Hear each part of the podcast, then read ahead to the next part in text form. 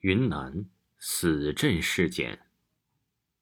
漆黑的夜空之中，一轮明月高高的挂在夜空之中，皎洁的月光笼罩在大地之上。而就在这片漆黑的野外，一个明亮的灯笼在这漆黑的夜晚显得特别的显眼。小强，你快点儿，过一会儿天就亮了，我们抓点紧呢。而就在灯笼旁边。两个人正拿着铁锹在那里不停的挖着一个很大的坟墓，而这个时候，两个人其中的一个人抬头看了看天空，于是又急促的催着他旁边那个人快点。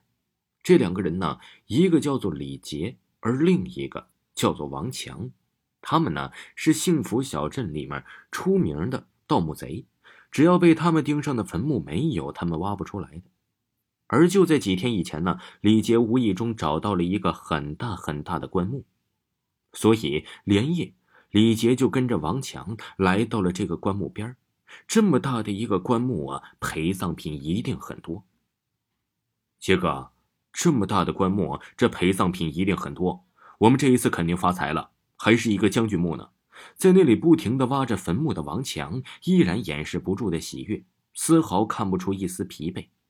一阵阵冰凉刺骨的阴风不断的刺激着大脑，让他们全然不顾。那是自然，这可是我观察很久的，里面呢一定有着很多的宝贝。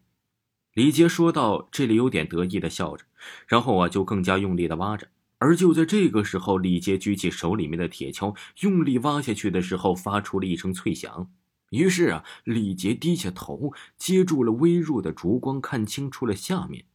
居然呢，是一口闪闪发光的金色棺材。两人看到我，真是直流口水。外面的东西都这么好，不知道里面的东西是不是更加的值钱呢？于是李杰跟着王强找来了工具，这叮叮当当的就敲击着这棺材了。好一久啊，这棺材盖才有了一丝松动。于是他们呢，就稍稍用力把这棺材盖给打开了。可是打开之后，他们俩顿时大失所望。只见里面有一个全身还没有腐烂，而且呀，还有一个人被黑黑的细线给困着之外，再也没有其他东西。看到这儿啊，这两个人真失望。可是不管怎么样，还有个金棺材呢。于是他们两个呀，就把这棺材给抱出来了。而就在他们丢下的那一瞬间，从这个死尸的嘴里发出了淡淡的光芒。王强还没有等李杰发现，于是急忙的就从他那个嘴里把那个发光的东西拿了出来。天哪，居然是一个发光的夜明珠！这一下可发财了。说着，就偷偷把这个夜明珠收了起来，然后急急忙忙的跟着李杰把那个巨大的金子棺材给抬走了。可是就在他们两个走了以后没多久，本来躺在地上的那个死尸，当月光照射在他身上的时候，那些月光啊，就像是活过来的精灵一样，慢慢的进入了那个尸体的鼻子里面。而远处本来已经落在大树上的乌鸦，也在那个时候就已经飞了出去。也不知道过了多久，本来明亮的夜晚，现在却突然乌云密布，电闪雷鸣。而此时的一道闪电一下子劈在了那个尸体上，本来紧闭的双眼，这个时候啊，就开了，满眼通红。而就在他努力挣扎的想要站起来的时候，他身上的绳子立马发出了金色的光芒，紧紧着束缚着这个尸体。让他怎么也挣扎不起来，而就在这个时候，倾盆大雨从天而降，打在死尸身上的绳子上面，那绳子居然慢慢的就融化起来了。而就在这个时候，死尸就像感觉有什么东西了一样，一用力挣扎，那个绳子居然一下子就断了，而那个死尸立马从地上站了起来，嘴里立马发出了一个恐怖的叫声。而就在这个时候，一声惊天动雷的雷声也就在这个时候响了起来。而远处啊，抬着这口金棺材，刚刚回到家的李杰跟王浩也是有点爱不释手的摸着这口棺材。可是现在的首要条件就是把这个棺材给融化了，做着小金块，总不能扛着这个金棺材到处跑吧？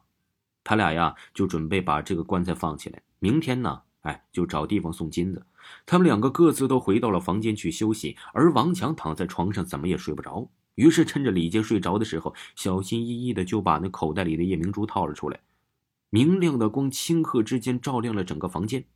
而就在这里不远的一个地方，一个全身鱼肉、穿着将军服饰的人正在掐着一个人的脖子，在那里吸着他的鲜血呢。可他呀，就像是突然感觉到了什么一样，本来吸着血的他，突然急忙的抬起头，看向了李杰他们住的地方。然后只见这干尸手一松，那个被他咬死的人就软软的倒在了地上，而他呀，正一步一步的往李杰家的方向赶去。躺在床上的王强暗暗高兴，这一次他终于可以独吞这个夜明珠了。看了一会儿，王强终于把这个夜明珠收了起来，然后闭上眼睛准备休息了。可也就在这个时候啊，门外发出了一声响声，外面的鸡就一下子倒在了地上。听到响声的李杰跟着王浩急急忙忙的从床上跳了下来。等他们没走出来，一个全身鱼肉的干尸慢慢的走了进来，两个白森森的尖牙露在了外面。他们两个更加的可怕了，因为啊，他们俩一眼就认出了这个人就是刚才他们从金棺材里丢在外面的那个尸体。可是他怎么活过来了？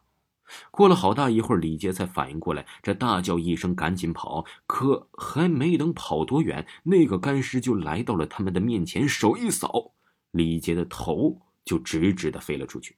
旁边的王强看到这里，一下子跌倒在地。可是出乎预料的那个干尸并没有攻击王强，而是慢慢的来到了那个金棺材跟前，然后同样的把这个金棺材打开的四分五裂。这金棺材之后啊，这干尸才慢慢的转过头，走向了王强。看到干尸啊，这王强大叫一声，就倒在了地上。而就在这个时候，一个明亮的夜明珠慢慢的从网上的怀里滚落了下来。而这个时候，这干尸也来到了王强的跟前。可是他并没有去王强身边，而是来到了那个夜明珠身边，一下子就把这个夜明珠打得粉碎，就好像这么多年一直被他镇压的怨气一下子发泄出了一样，直到把这个夜明珠踩得粉碎一样。而等到这个时候啊，哎，这个干尸居然转身离开了。奇怪的是，他并没有攻击王强。几天之后，王强就来到了这个小镇。可是等王强离开之后，这个小镇很快因为这个干尸，全镇就成为了一个尸横遍野的死镇。这就是云南有名的死镇传说事件。听众朋友，本集播讲完毕，感谢您的收听。